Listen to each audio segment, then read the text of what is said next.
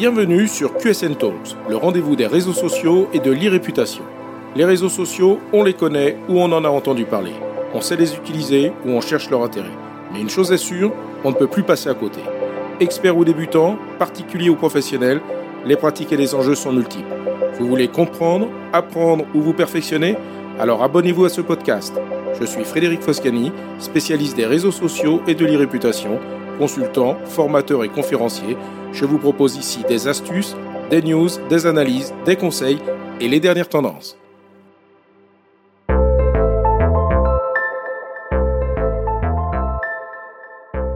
Régulièrement, nous constatons de nouveaux exemples des conséquences pour leur auteur de leur propre publication sur les réseaux sociaux. Malgré cela, la prise de conscience est plus que lente sur le fait que s'exprimer engage la responsabilité de son auteur, mais peut également avoir des conséquences sur son entourage ou son employeur. Il est vrai aussi que le défaut d'exemplarité de bon nombre de personnalités publiques lors de leurs échanges sur les réseaux sociaux peut malheureusement inciter à reproduire certains comportements et suggérer que tout est permis dans cet environnement. Il n'en est rien. D'ailleurs, pensant se protéger, certains ajoutent dans leur présentation sur Twitter la fameuse expression « mes n'engage que moi, espérant ainsi exonérer toute autre personne physique ou morale de toute responsabilité et sans réellement prendre au sérieux la définition de l'expression engagement de responsabilité pour elle-même. Sachez-le, le simple fait d'afficher cette expression ne sera aucunement une garantie, ni pour vous, ni pour ceux que vous souhaitez préserver. La seule garantie à la préservation de notre responsabilité et de celle que nous avons vis-à-vis de notre entourage, employeur compris, réside dans une seule chose, notre comportement et le respect de règles de base. Sur Internet, qui inclut bien sûr toute forme de blog, forum et réseaux sociaux, la loi punit expressément un certain nombre de comportements. Cela a été renforcé par la loi de juillet 2021, dite loi contre les séparatismes, qui comprend tout un volet portant sur la lutte contre la haine en ligne. Quelques exemples de comportements qu'il vaut mieux éviter. L'injure, privée au public, qui peut aussi revêtir un caractère raciste, sexiste, homophobe ou handiphobe. La diffamation, même si l'allégation est faite sous forme déguisée ou dubitative, ou si elle est insinuée. L'incitation à la haine raciale, à la discrimination et à la violence. Le harcèlement, y compris le cyberharcèlement, public ou privé. L'apologie du terrorisme, la diffusion d'images pédophiles ou des propositions sexuelles, quelle qu'en soit la teneur, faites via Internet par un majeur à un mineur de moins de 15 ans, ainsi que toute diffusion d'images violentes. N'oublions pas également tout ce qui concerne le respect du droit à l'image, du droit d'auteur et du droit à la vie privée. Filmer une personne et diffuser la vidéo sur le web peut entraîner des poursuites si la personne en question n'a pas donné son autorisation. C'est l'erreur classique que font beaucoup d'étudiants en filmant à leur insu leur professeur ou en diffusant en direct son intervention sur les réseaux sociaux. Dans ce cas, l'étudiant peut voir sa responsabilité engagée ainsi que celle de ses parents s'il est mineur. Pour les droits d'auteur, il faut arrêter de penser que tout ce qui se trouve sur Internet peut être réutilisé à son propre compte. Images, textes, photos, vidéos, leur diffusion publique à titre d'information n'en autorise pas automatiquement la réutilisation. Si le principe du partage au travers des réseaux sociaux est acquis, la réutilisation sur d'autres supports ou dans d'autres contextes peut nécessiter l'acquisition de droits. Renseignez-vous, surtout si vous souhaitez le faire dans le cadre de votre activité professionnelle et pour le compte de votre employeur. Le propriétaire des droits pourra se retourner contre l'employeur et dernier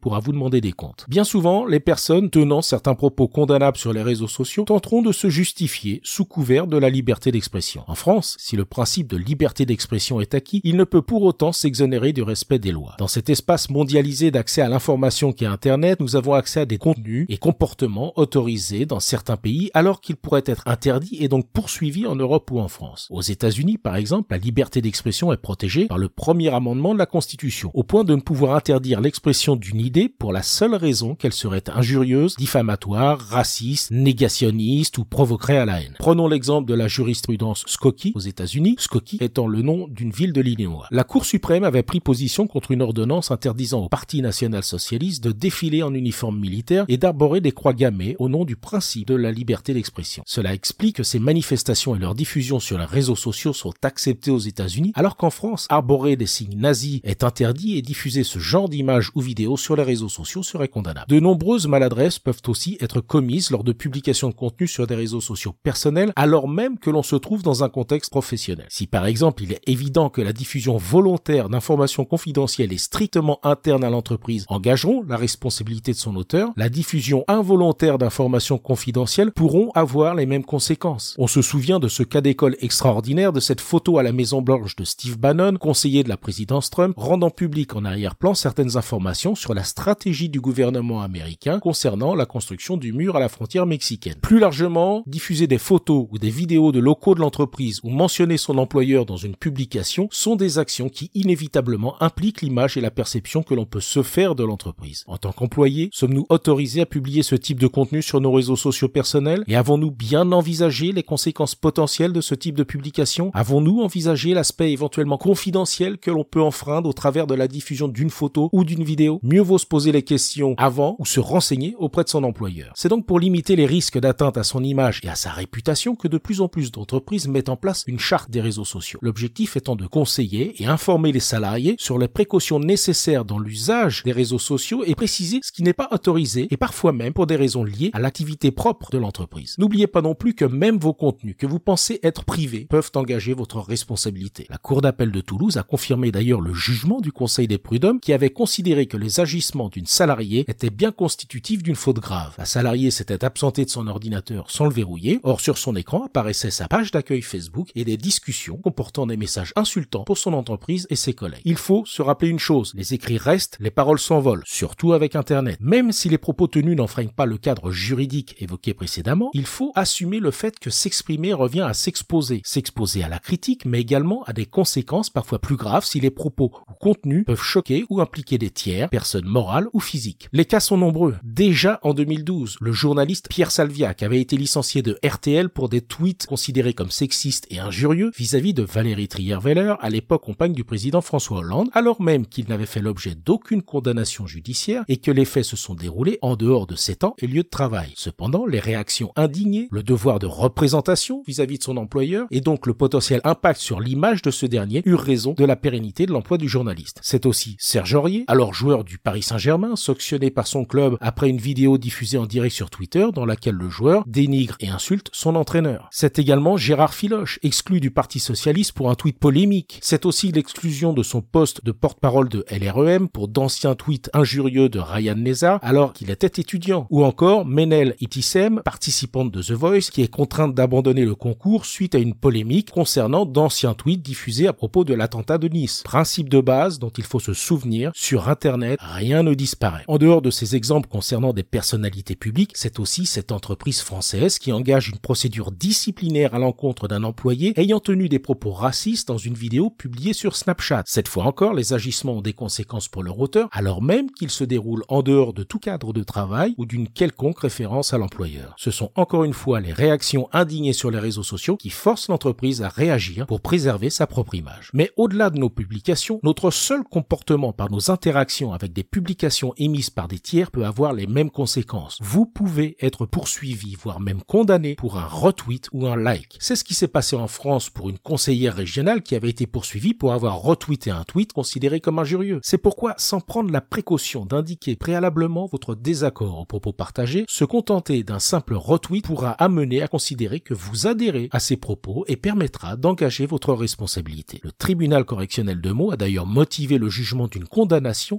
considérant un j'aime sur une publication comme un signe d'adhésion au contenu. En l'occurrence, la personne avait liké sur Facebook une image extrêmement violente d'un combattant de Daesh. D'autres pays, comme la Suisse et la Belgique, adoptent la même jurisprudence que la France vis-à-vis de l'impact d'un j'aime ou d'un retweet. Cette approche est une fois de plus à l'opposé de ce qui se passe aux États-Unis, où le principe du j'aime est protégé par le premier amendement de la Constitution comme faisant partie du droit à la liberté d'expression. C'est ce qui explique par exemple que les retweets de Donald Trump en novembre 2017 de trois vidéos anti-musulmans ont juste suscité une polémique sans que des poursuites puissent être engagées. Les décisions de modération de contenu par les plateformes elles-mêmes et de fermeture de profils ne respectant pas leurs conditions d'utilisation sont également un autre aspect des conséquences de l'utilisation que chacun peut faire d'un réseau social. En conclusion, les paroles s'envolent et les écrits restent, surtout sur Internet. Parfois, il peut être plus raisonnable de ne rien dire et de ne rien faire plutôt que de réagir de façon trop impulsive et irréfléchie sans prendre en compte les différentes conséquences auxquelles on peut s'exposer. À une époque, il était coutume de dire qu'il fallait tourner sept fois sa langue dans sa bouche avant de parler. Aujourd'hui, il serait sage de recommander de tourner sept fois son pouce avant de poster, de tweeter ou de liker.